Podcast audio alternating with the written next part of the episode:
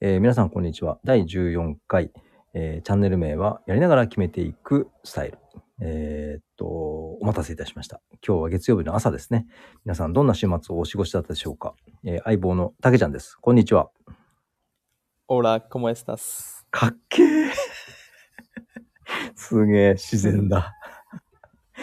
さて、えー13回の話であった観光ビザから、えっと、学生ビザに切り替えるっていうのは結構難しいことなんですか、は一応、一応ビザが必要なのですけど、まあ、そこの話からすると、い、ほいほいほビザの種類が、えっと、観光ビザ、はい学生ビザ、い。はい。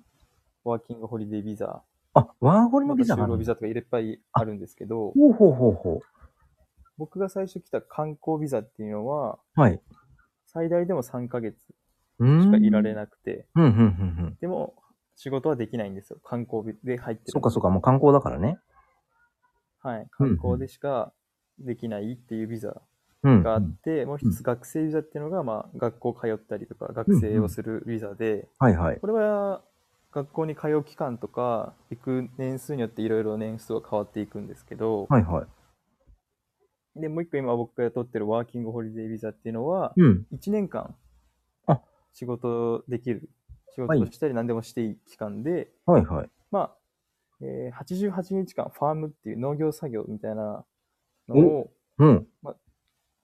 国のためにちょっと国のためにというかまあうんうんうん。人手不足のあれをしてるのかわかんないですけど、うんうん。 18日間働いたら、セカンドビザっていうのがもらえて、まうんうんた1年間、そこの国に入れれるっていうビザ。で、まあ、次半年以上働けばサードビザっていうのも見てるみたいです。あえちなみに、あの、ファームの、こう、お手伝いはしてきたんですか今まで。いや、僕はシーズンが終わってからやろうと思ってて、なるほどね。はい、3ヶ月間、88日なので、まあ大体3ヶ月で。おー。で、そのワーキングホリデーは、一回国を出ないと申請できなくて、オーストラリア外に行かないと申請ができないんですね。ほうほなので、以前僕2月のほど一回日本に帰ってきて、ワーホリを取得して帰ってきたって感じになるんですけど、う。今、じゃあ学生ビザとワーホリビザがあるってこといや、学生ビザは僕は期限決めてやってたので、2月まで学生ビザでした。そういうことなんだ。観光ビザうもはい。経験して、学生ビザも経験して、ワーホリビザなんだ。そうです。えっと、で、観光ビザから学生ビザにはその現地で変えられるんですよ。ほー。逆にワーキングホリデーから学生も現地から変えられるんですよ。ほうほうほう。今回は、えー観光ビザでオーストラリアに入国して、うん。 3ヶ月以内に学生に切り替えたと。うん、うん、うん、で、学生に切り替えて、えー9月、10月、11月、12月、1月までうん。うん、うん。学校行って、2月から、1月、えー2月から1月の間、1ヶ月だけホリデーって言って、この期間学校行ったら1ヶ月あげるよっていうビザがあるんですよ。おうおうおうおうそれで2月まで滞在できて、その間に1回帰って、ワーホリになって、そこからまた1年間。あの、なんか学生の仲間みたいな人たちとどっか遊びに行って、立つって言われてたのって、あれ何月あれ最近です。あれはただあの学校でできた友達がうん。ここ行こうよみたいあな。結構遊び誘ってくれるので、なるほどね。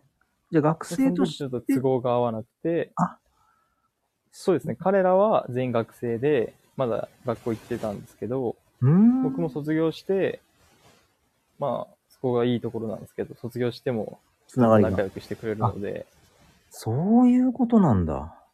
はい。まあ、学校で友達作ったみたいな感じでうすんうんね。うんうんうんえ、ちょっとさらに深掘りしたいのが、はい。観光ビザ、学生ビザ、ワーホリビザ、そして就労ビザっていうのがあるじゃないですか。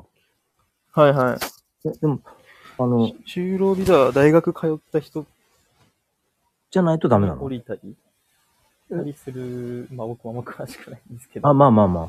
そうだ、サだかッらカ友達が今大学行ってて、ー、うん。その卒業したら就労ビザっていうのが降りるから、それで働くとも言ってたので、うーん。そういう大学卒業が条件だったり、まあ、あとは、スポンサービザって言って、スポンサーがビザ出してくれるほー。ビザもあるみたいです。そのほら、サッカーでセミプロとして契約してるじゃない、今。はい。これは就労ビザにはならないの。就労にはならない。一応その、働きっていうわけでもないので、お小遣いみたいになっちゃうんじゃないそうか。え、じゃあもう一個上に行ったらどうなのもう一個も上もまだセミプロ扱いになるので、そうな一ん番だトッ。プ行っても、あんまりそこそこ J リーグの、まあそこそこいい人ぐらいじゃないですかね。おへ金的え。なのも。うわ、じゃあこれあれだね。あの、キャリアを積みながら、ササッカーとしても、ある程度結果を出さないとっていうことなんだ。そうですね。結果大事ですけど、大変ですね。なんか日本にいるとやっぱ当たり前に入れるじゃないですか。うんうんうん。まあ日本人としてのその権利っていうか、はいはい。ただそれ外国に行くと、そういうビザっていうか、うんうん。期改善する限ためにがね。期限、はい。 うわー、なんかごめん。のほほんと一緒にラジオさせてもらってるけど、結構大変やね、これ。いえいえ、全然大丈夫ですよ。いやいやいやいやいや、その大丈夫ですよの言葉に、ちょっと私は鵜呑みにしすぎて、こう、はぼーっとしてましたけど、あ、これなんだ。い。まあで。も、あれか、ワーホリは何年間いけんのこれ、最大。 3年間ですかね。じゃあ、もうすぐに、とりあえず上に行かなきゃいけないってことではないわけね。そうですね。まあ3年もワーホリでやってるのは結構厳しいのはありますけど、ああ、ただパンデミックビザっていうのが今あって、コほうロナウィコロナでうんうん。 1年間無料で伸びるみたいなのがあったみたいですけどね。あ今年か、去年までは。うんうん今うん年もあるのかわかんないですけど。そうね。だって、国と国のいる人もいるみたいです。 うんうんうはいん、そうね。へえ、なんか、すごい生々しい情報をありがとうございます。そうですね。現地の声ですね。現地の声よね。だから海外挑戦する人も、あの海外行くぜって言いながら、ビザのことも考えながら、入国はどうするんだ、その契約に至ったらどうするんだっていうとこまで考えとかなきゃいけないってことよね。そうですね。は僕は最初考えきれてなかったので、ちょっと待って本、当ですよ、本当に。ファームに行くっていう手段がなかったので、ちょっと待って、ちょっと待って。 8月に、いや、あの、なんだろう。話の展開としては、その、ビザのことも考えて、海外チャレンジしましょうねっていうふうに持っていこうかなと思ったら、えー言ってる人が、い、や、あんまり考えてませんでしたって言われたんで、あ、じゃあもう、これ、チャレンジするしかねえんだ失な敗っは、ていう。失敗はやっぱ伝えていかないととそ思うって。そうよね、そうよね。確かに確かまあ僕がもともとその来る時間、時間っていうか時期がおかしかったので、に。もう、おかしかったんだ。そうですね、11月、12、まあ、12月ぐらいがトライアルがスタートして、うんうん。大体もう1月、2月にはチーム決まるんですけど、うん。 8月に僕こっち来て、ほうほうほ8月っていうのがもうシーズンほぼ終わりっていうか、う。ほうほうほうほう。クライマックスシリーズみたいな方を迎えるような時で、はいはい。なのでその期間に来て何すんだみたいな。 ってなっちゃって、まあ本当は僕はその環境を慣れたいから早めに行こうと思ってて、なるほどなるほど。はい。でもビザとか全然考えてなくて、ほうほうほワーホリとかで来て、えっと、8、9、10、う。うんう11ん。、でファームに行って、うん。セカンドのビザ取っとけば、うんうん。 8月まで1年間過ごせるので、うんうん。ワンシーズン過ごせるんですよ、次までの。なるほど。で、セカンドも、その間に取ってるので、うんうん。もう1シーズン過ごせるんですよ。なるほど。そこを僕は、えー観光ビザでギリギリまで滞在して、ギリギリで学生ビザに切り替えて、で、まあ、トライアル期間は学校行って、うん、で、トライアルが 終わってチーム決まってからも学校行き続けて、プレーシーズンっていうか、プレーオフみたいな、あはいはいはの、いシーズンが始まる前にはいはい。あるんですけど、それの途中に一回帰ると。で、帰って、ビザ取って帰ってくるっていう。いやー、すげえなーなんかでもなんとか開幕戦には間に合ったんですけど、プレーシーズン中にちょっと帰っちゃって、チームと合流が遅れちゃったっていう。すごいなーなんか。さ、 さらっと喋ってますけど、け、結構バタバタやね。。そうですね。よかったですすね。チームが、待ってくれるチームで。いやいや、ほんとよ。やっぱあれね、日本と海外ってちょっとやっぱそう違ですうねのよね。そのせせまあ日本人が日本違うと思いますね。そうよね。いや、面白いな。はい。なんかあの、武田のところに、なんか質問が来ているというのをさっきあ、そうですね。ありまして、どんなのがあるんですかあのーまあ、また何個かあったんですけどお、まあ面白いなと思ったのは、うん。何か毎日欠かさずやることありますかみたいな。ほうほうほうほう。ルーティーンとかありますかねみたいなのはいがはいはいはい来てましたね。お、聞きたいち。なみにありますこんちゃん。私が毎日欠かさずやってることはい。ちょっと聞きたいですね。え必ずお酒を飲むっていうのはやってます。そっちか。今、急に振られて、もう本当に真剣に考えるときに毎日欠かさずやってるの何かなと思ったら、あの、プルトップを確か開になけるのは毎日やってますね。トレーニングしてます。確かに。そっちか。いやー、びっくりした。思いにほか予想外でした。大変化球いきました。 大谷さんのスライダーぐらいちょっと大変化しましたけど。いやいや、ちょっと、自分で言って恥ずかしいな。え、大 輝ちゃんは大輝ちゃん、その、欠かさずされてることを。僕は、まあ、二、三つありますかね。 3つ、はいはいはい。はい。一つはまず朝起きて、うん朝日浴びながらラジオ体操するっていう。あラジオ体操めちゃ大事。はい。はい。うんまあ、朝日を浴びながらそう、あ、ラジオ体操することと、うんもうん。う一個はあの日記を書いてます、毎日。え、前に。それは、あと、手書き、それともパソコン手書きです。あ知っとったあの、日本、日本じゃねえや。人間の脳って、パソコン入力の速さに追いつかないらしくて、へえ。手書きの言葉を書くことに、えっと、脳がその言葉の意味で追いつけるらしくって、手書きの方が絶対いいらしいですよ。知らなかった。はあ、あ、そうなんですそね。うよかっあたの。処理はあそこで、うん。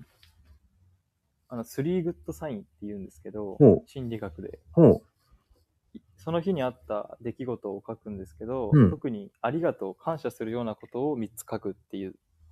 へのがあえ。って、自分の幸せも感じられるし、物事に対して感謝できるっていうのは、すごい気持ちもすっきりするし、心広くなるっていうか、え、それいつから始自めてる分んのですかために。これはず、専門学校ぐらいからやってますね。ラジオ体操も、あこのスリーグッドサインも。はあ、あのーまあ、竹ちゃんのこと知ってる方はおよくわかると思うんですけど、竹ちゃんはですね、めめちゃくちゃなんていうのかな、その、普通に人柄がいいんですよね。で、あのーいいことも悪いことも、ん、そっか、それは今俺がすることだもんなって言って、普通に受け入れてたのよね。あ、めんどくせえみたいな雰囲気全然出さなかったから、あなんだ、そういうスリーグッドサインっていう習慣を続けたわけね。あそうですね、習慣というか。まあなんか人嫌いにもならないし、ほんと気持ち的なもの変わりますね。モチよう、モチベーションとか、人に対してとか。なんだ、もう相変わらずかっこいいな、これ。ちょっと毎日欠かさず酒飲んでるとか言った私はもうどうすりゃいいのか分かんなくなってきちゃったな。あれ、毎日。で、まあ最後が瞑想ですね。へえ。場所は場所。寝る前のベッド前でです。姿勢はえっと、座禅してます。ああぐらかいて。背は筋伸ばして、まあ、ルーティーンっていうか、まあ、携帯を30分以上見ないようにするので、寝る前は。いい。すごいいい。それが、まあ、日記書いて、ストレッチして、瞑想して、みたいな。で、ちょうど30分とか30分今日超えるので、いいね。眠りの質っていうのは結構いい方だと思いまいや、めちゃくちゃいいと思います。す。その3つぐらいですかね。ラジオ体操、日記、瞑想。まはあ、。ストレッチもですけどね。いやー、でも超、超いいと思う。え、ちょっと、掘りたい、掘りたい。瞑 想降りたい。掘りたい。これはいはい瞑想するときって、基本、まあ、無にするというか、あのはいはい。未来のことも過去の起きたことも全然考えず、今、その瞑想している自分をイメージするっていう風な捉え方を私はしてるんですけど、はいはい。こ心のありようというか、頭の中はどんな状態に置いとくんですかああ、僕は、まあそんな、今はわかんないですけど、最初の方ずっと意識してたのは、うん。あの、もう真っ白にするっていうか、ま、全くこう目つぶった時に、うんうん頭の中で真っ白い世界を想像して、うんもう何もないっていうのを感じつつ、うん。うんうん。急に結構フォーカスしてて、吸呼吸呼吸ね。あ、吸っはい、はい、はい、はい。吐いてとかで結構、今体のどの辺がどうなってるとかはわかんないですけど、うんうんうんわ。かる時もあるんですよ。なんか、ああ、なんかこの辺痛いなとか、うわ、体に意識するのね。体に結構フォーカスしてるあー。その、まあ最初はまず呼呼吸をしますね。うわー、いいね吸っ。て吐いて、吸って吐いてして、ああ、今日吸えるなとか、あ今日吸えないなとか。うんうんうんで、たまに、ああ、なんか足痛いなとかはいはいはいははありますけど、最近はあんまり、もうほぼ呼吸意識してるだけなので、い。その瞑想は何か一回トレーニングを受けたのあ、えっと、ネットフリックスにそういう番組があって、あなるほどねマインドフルネスの。はいはいはい。いやいや、大事大事。その、見て、聞いて学んだってことね。そうですね。それ見てやってみようかなと思って。いいと思います。はあ。結構影響されやすいんで。いやいやいやいや、大事大事大事大事。ちなみに、あの、瞑想って英語で何て言うかわかりますまあわかんないですけど、僕マインドフルネスって言ってます。もう完璧です。いいっすいいっす。マインドフルネス。もう今を生きるっていう感じでですね。うとん思います。はあ、わ、すげえ面白い。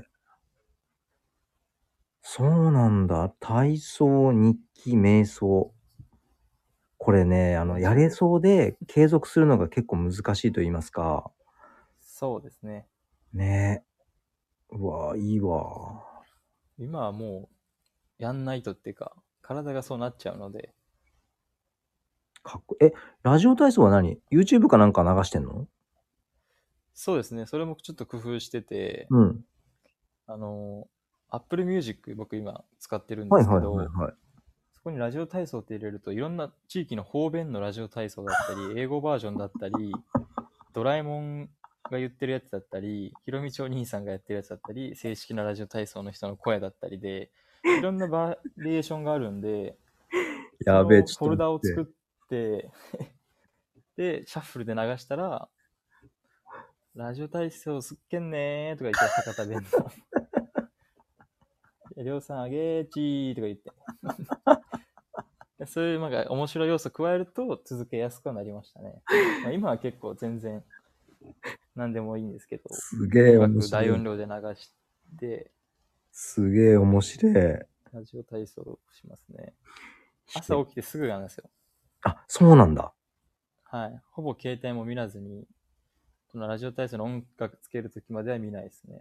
起きて、顔洗って、日を当たるとこ見つけて、日当たりながら、ちゃんちゃんちゃちゃんちゃんして、じゃんじゃんじゃ第んじ1ゃんだけですじ。ゃんじゃんじゃららんじゃんじゃんじゃらららちゃちゃちゃちゃちゃちゃんじゃらちゃんちゃんあの夏休みみたいな感じで「おはようございます」から入るのそれってそれはないんだあー、でも歌によってはありますね。あるんだうラジわオー体ち操すっけんねー、みたいな。